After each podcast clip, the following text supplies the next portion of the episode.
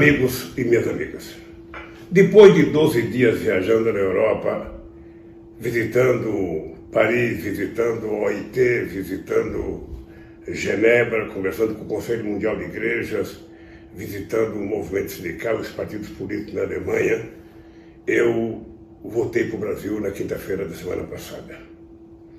E quando cheguei ao Brasil, tive todo o cuidado de falar com meus médicos, que me recomendaram fazer uma quarentena. Então eu vim para cá com a Janja, estou até hoje, quando resolvi é, dar essa entrevista, gravar essa live, porque tinha muita gente perguntando cadê o Lula, ele desapareceu, o que, que ele está fazendo, ele está doente, ele não está doente, ele está com coronavírus, não está. Então eu resolvi aparecer para dizer para vocês, graças a Deus, não estou com coronavírus, e graças a Deus estou fazendo a quarentena para evitar duas coisas, evitar que eu possa ser transmissor e causar mal a alguém, ou que eu possa ser um receptor e ser prejudicado. Eu já tenho 74 anos de idade, eu preciso me cuidar e vou me cuidar, inclusive, para ajudar a cuidar das pessoas que também não podem ser vitimadas caso eu esteja com coronavírus. Portanto, eu vou cumprir a minha quarentena e resolvi que não deveria falar, porque eu, uma vez conversando com o Bill Clinton, em 2003, em Davos, eu fui fazer uma pergunta para ele, ele falou assim para mim, Lula, nos Estados Unidos a gente não tem uh, costume de dar palpite sobre a governança do outro cara que está governando. E eu não, não, não gosto muito de ficar fazendo julgamento de governo, sabe, porque eu já fui presidente, eu sei como é que é, sei a dificuldade, sei o que você pode fazer, mas uh, depois de ontem eu não me conformei e resolvi falar. Porque ontem eu imaginava que um presidente da República e seu staff, portanto o seu ministério, fossem fazer uma entrevista coletiva para bem orientar o povo brasileiro de como melhor se comportar para combater o coronavírus e como o governo iria fazer para minimizar possível sofrimento da sociedade brasileira. Olha, aí o que eu vi foi o governo fazer um show de narcisismo ou seja, na verdade, o governo não estava preocupado em orientar a população, não estava preocupado em orientar o povo, ele estava preocupado em se desfazer da imagem negativa que ele se permitiu criar de tanta bobagem que falaram durante essa última semana.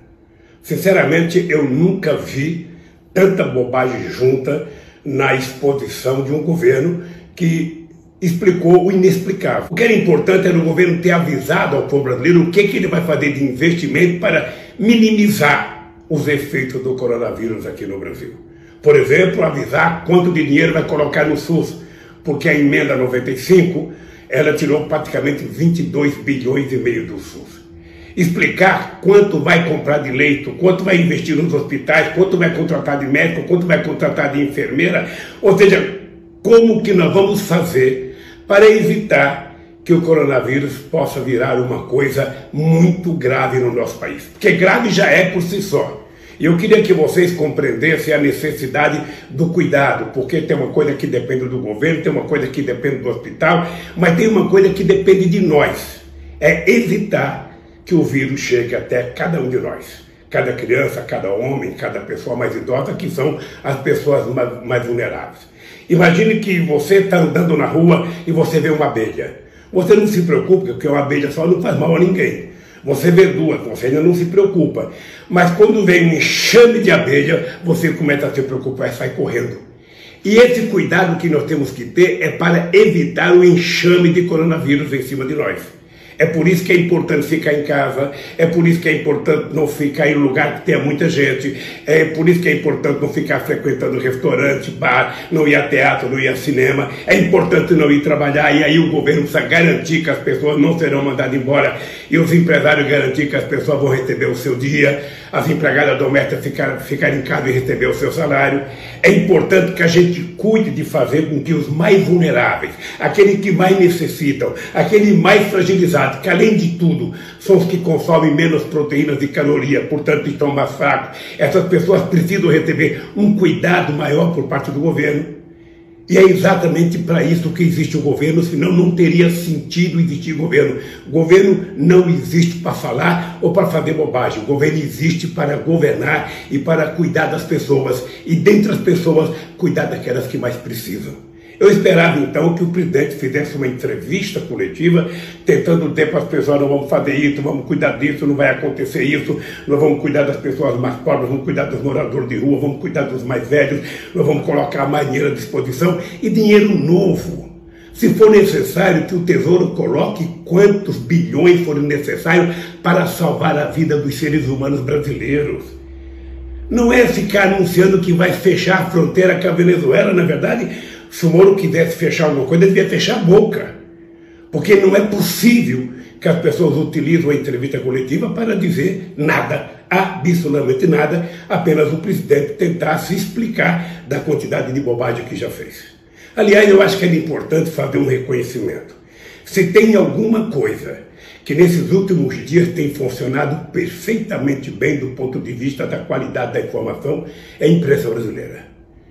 Todo mundo sabe que eu sou muito crítico à imprensa, mas tenho que reconhecer que se tem uma instituição que prestou um serviço de informação 24 horas por dia ao povo brasileiro, foi a imprensa, foi rádio, foi televisão, foi a internet, foi a imprensa alternativa, é muita informação.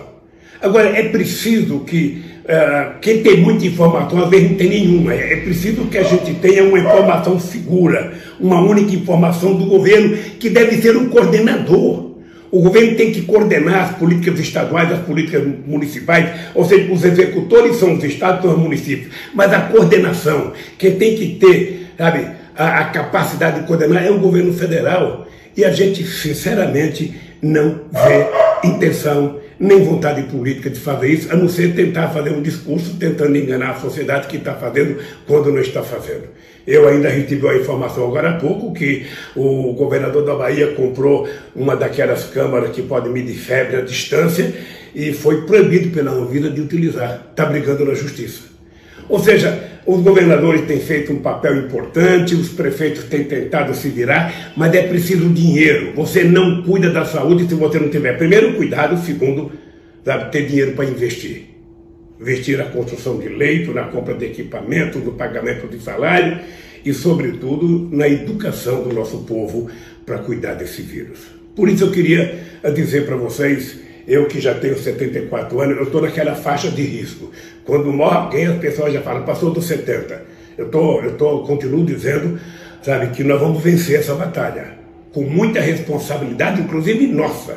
Eu não fico aqui em casa esperando que o governo venha fazer as coisas, não. A minha parte eu faço. Eu tenho que lavar as minhas mãos, eu tenho que fazer muita higiene, eu tenho que usar, utilizar álcool gel se for necessário, mas sobretudo lavar a mão, tomar cuidado, não sair de casa, não ficar andando à toa, não parar onde não deve parar, não ficar conversando com muita gente, ou seja, se cuide, porque quem gosta de você é você mesmo. Quem se ama é você mesmo. Você gosta de você, você gosta da sua mulher, você gosta do seu pai, da sua mãe, dos seus filhos, então vamos todos nos cuidar. E isso, sinceramente, nós temos que fazer independentemente das loucuras que o governo tem feito. Portanto, a, a, entrevista de ontem ela foi patética, é uma entrevista que não serviu para muita coisa, é uma entrevista que serviu apenas para demonstrar que nós, nesse instante, não temos governo. Nós não temos alguém que seja capaz de orientar as pessoas, que está preocupado com a sua imagem, que está preocupado com os seus panelaços, que está preocupado com as suas manifestações, que está preocupado em se autodenominar, sabe, o mito. Ou seja, ele gosta tanto dele que ele se acha mais importante que qualquer outro ser humano do planeta Terra, quando na verdade ele deveria apenas ser o presidente da República e governar para 210 milhões de brasileiros e não ficar governando para satisfazer o seu ego ou o ego dos seus filhos. Além do que, as bobagens que tem falado com relação a outros países, uh, sobretudo uh, sobre a China. Eu, eu, sinceramente, me manifestei porque não era possível ficar quieto. E queria dizer a vocês que eu estou me cuidando e quero que vocês se cuidem. Eu quero que vocês se cuidem com carinho. Por favor, sabe, não, não pense que o vírus não pode chegar a você. Porque o mal nosso é que muitas vezes a gente acha aí, sabe, comigo não, não, vai, não vai acontecer, eu não vou pegar essa doença, eu não vou, sabe, acontece. Acontece com todo mundo, portanto, eu queria voltar a fazer um apelo. Cuide-se, fique em casa, não saia, não vá para festa, não vá para aniversário, sabe? Fique em casa cuidando de você, cuidando da sua família, que é o melhor que a gente pode fazer por nós nesse instante. E ao governo cabe cuidar das pessoas tem que cuidar de pagar o salário de que pessoa não vai trabalhar, tem que cuidar em criar um abono salarial para que as pessoas que não estão trabalhando, que estão trabalhando de Uber, que estão trabalhando de entregador de pizza, de entregador de comida, ou seja, essas pessoas que estão no aplicativo, que não têm nenhuma garantia, recebam salário. Tem que garantir que as pessoas que estão na fila do Bolsa Família recebam, as pessoas que estão na fila do INSS recebam. É isso que o governo tem que fazer.